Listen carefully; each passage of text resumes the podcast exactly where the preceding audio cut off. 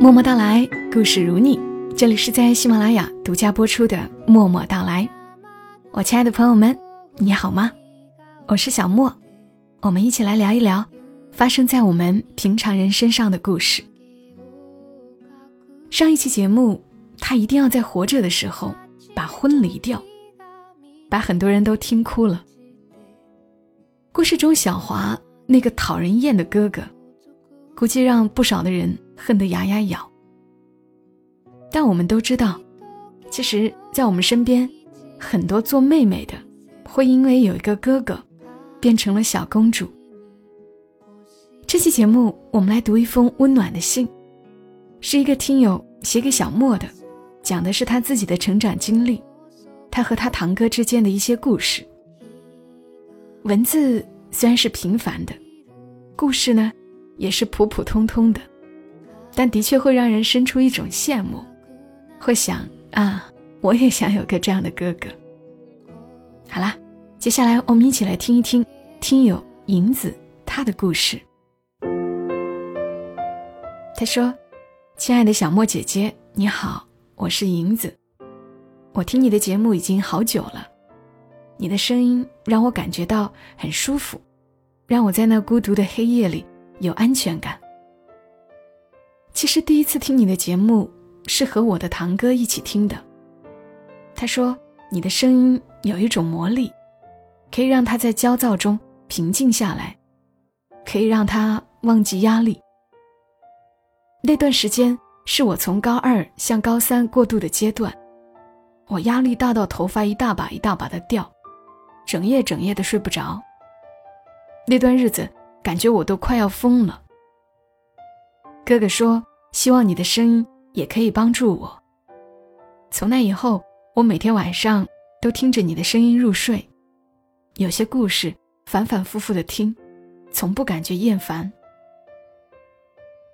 三月六号，我的哥哥就要结婚了，他非常喜欢你的声音，我希望他可以听到你的祝福。我的哥哥只比我大一岁，他是我伯父的儿子。我刚出生没几个月，就被父母送到外婆家。在八岁之前，我从来没有见过我的奶奶、叔叔、堂哥、堂姐等之类的亲戚。即使是我的父母，也只是见过两三次。在我即将九岁的时候，我的爸爸为了更好的锻炼我的独立能力，有更好的教育环境，他把我送到了我伯父所在的城市的。私立学校寄宿。为了让我更好的适应新的环境，他在开学之前就把我接到了伯父家。那是我第一次见到我那些所谓的家人，因为到了一个新的环境，让我感到害怕。我一个好几年没有哭过的人，来到新家的第一天晚上，我哭着打电话给我外婆，哭着喊我要回去。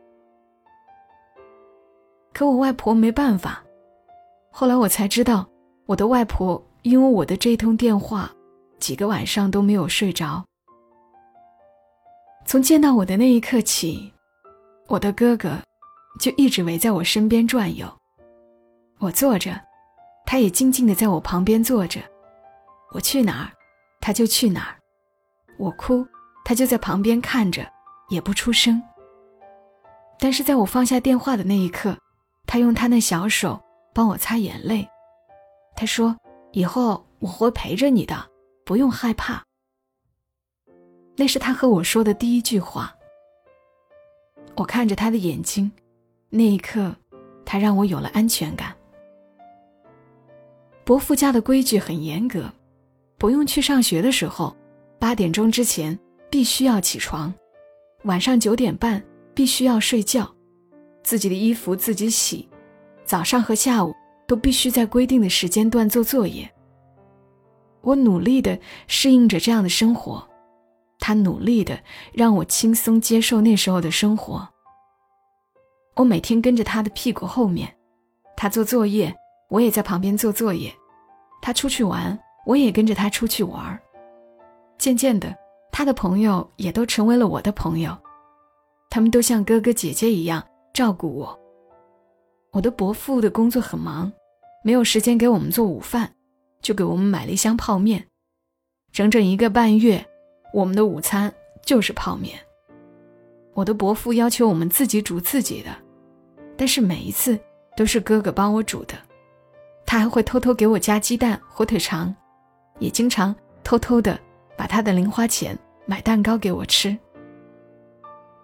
在午后，他教我滑滑板，教我骑自行车，他教我玩飞行棋。那一段时间，我所有的幸福都来自于哥哥。开学后，我要到学校住了，那个学校的规定是，只有在周末有监护人来接，才可以回家。我的学校离伯父家很近，仅一条街的距离。在伯父家的阳台，可以看到我们学校的操场。那种初到伯父家的感觉再次来袭，但这次没有人会安慰我，因为我算是插班生。刚开始，我总有那种自己是外人的感觉，在不熟悉的人面前，我是非常害羞的人。我没有勇气主动和别人说话。在开学的第一天。我几乎一天都没有说话。在下午放学的时候，我不由自主地坐到校门口。我站在那里，眺望着伯父的家。没一会儿，我就看到我的哥哥背着书包跑到我面前，他陪我有一搭没一搭地聊着。大概半个小时后，他从书包里拿出一点零食给我后，他才回家。在往后的一个月里，他每天都会这样。有时候周末，我的伯父忙，没有时间接我回家，他就会在门口那里陪我玩大半天。一个月之后，他开始要上补习班，而我也适应了学校的生活，在学校也有了不少自己的朋友。但是周末，在我不能回家的日子里，他依旧会来看我，特别是星期五。他后来和我说，他怕看见我看着别人都有人来接的眼神。他说那真是一种真的渴望的眼神。但是他除了陪伴我，没有别的办法。后来我升初中、升高中，依旧是住校，但是不同的是，我的学校里多了一个哥哥。我们一起回家，一起去学校，每次都是他帮我拿东西。每次去超市买吃的，总会把我爱吃的拿上。每天总会为起不来吃早餐的我打早餐。即使是他高三的时候，他依旧会有精力注意我。他的成绩特别好，在我们这儿全市数一数二的好学校里，依旧名列前茅。因为有他经常帮我辅导功课，所以我的成绩也不赖。他的高考分数六百五十多分。我的伯父依旧不满意，为此我的压力在高三的时候直线上升，晚上整夜整夜的睡不着，心变得浮躁。为了调节情绪，我请假回家，也就是那时候开始听你的节目。在我请假期间，我的哥哥一直陪着我，努力的让我放松。经过几天的调整，感觉好了很多。回到学校后，才能更努力的学习。经过一年的拼搏，高考也取得了不错的成绩。只有经历过高三，才会明白这种感觉的。我们大学也在一个学校，在大一的时候，我交了一个男朋友，但是结果还是不好。在分手那天晚上，我坐在学校的长椅上坐了好久。我打电话叫来了哥哥，他来之后也没说什么，就静静的陪我坐着。坐了好久好久，然后他背起我，在校园里慢慢的走着，让旁边的女孩都羡慕极了。走了好久后，他说：“在你找到那个陪伴你一生的人之前，哥哥就是你暂时的男朋友，我会让所有人都羡慕你。”我听了后，眼泪控制不住的掉下来。再过几天。哥哥就要结婚了，银子想在这里对哥哥说：“希望你幸福，希望你可以快乐的生活，开心的工作，愿你新婚快乐，幸福美满。我也会不断的成长，我们都会拥有美好的人生。好啦，信念到了这里。其实信的后面一点点，是小莫自己修改了几句，希望银子能够明白我为什么要这么修改。人生是一个阶段一个阶段的，没有谁会是我们永远的依靠，也不要有这样的想法。只有我们才是自己的依靠，安全感是自己才能够给自己的。英子的堂哥已经迈入了他的新阶段，有了自己的小家庭，从此，他的妻子成了他生命中最重要的人，他们会相互扶持的走过一生，而银子，你呢，也一定会拥有自己的人生，有个这样善良宽厚的堂哥，陪伴过你最艰难的一段时光，已经是很幸运、很值得感激的事情了。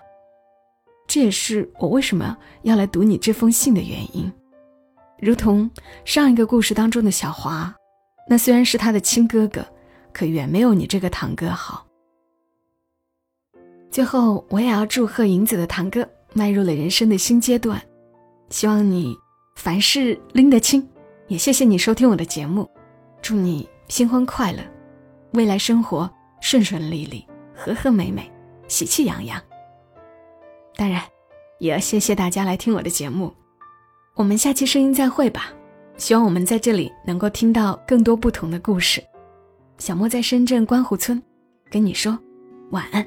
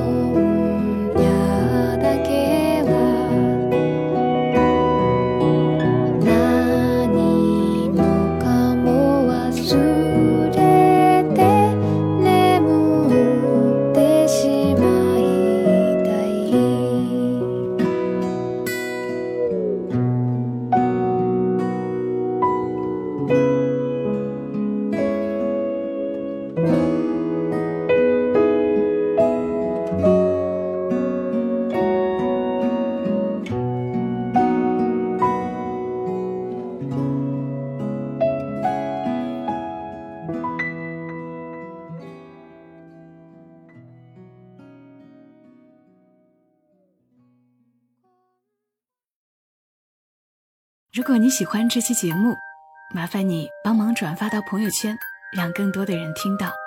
小莫在这儿，谢谢你。